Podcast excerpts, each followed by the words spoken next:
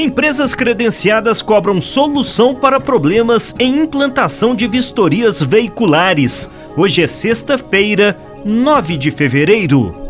Empresas credenciadas de vistoria veicular reclamam de problemas na implantação do serviço na rede privada, iniciada no fim de 2023. Em reunião da Comissão de Administração Pública, os empresários cobraram do governo urgência na solução das falhas.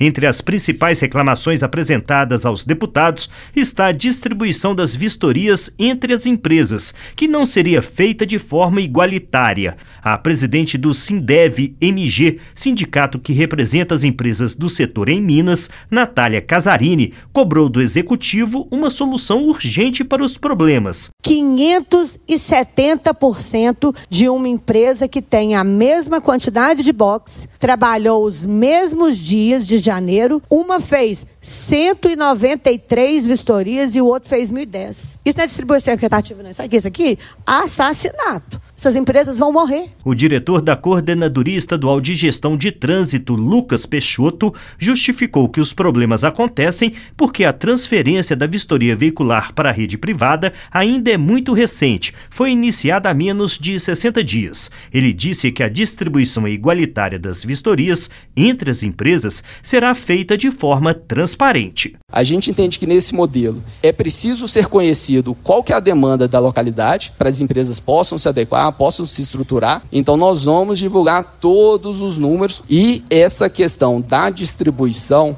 ela é auditada pela nossa equipe e vai ser auditada pelos senhores também. Os deputados afirmaram que vão continuar fiscalizando a implantação do serviço em Minas, autorizada por lei aprovada pela Assembleia no fim de 2023. O presidente da comissão, deputado Leonídio Bolsas, do PSDB, disse ainda que a casa vai intermediar o diálogo entre as empresas e o governo estadual.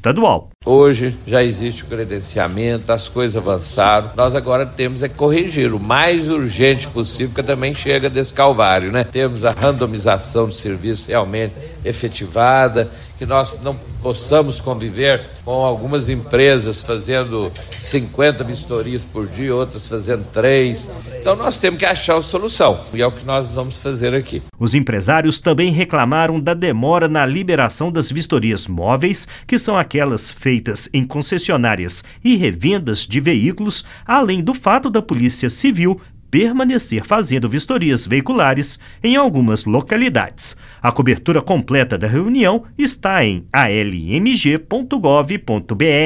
Da Assembleia Legislativa em Belo Horizonte, Flávio Júnior.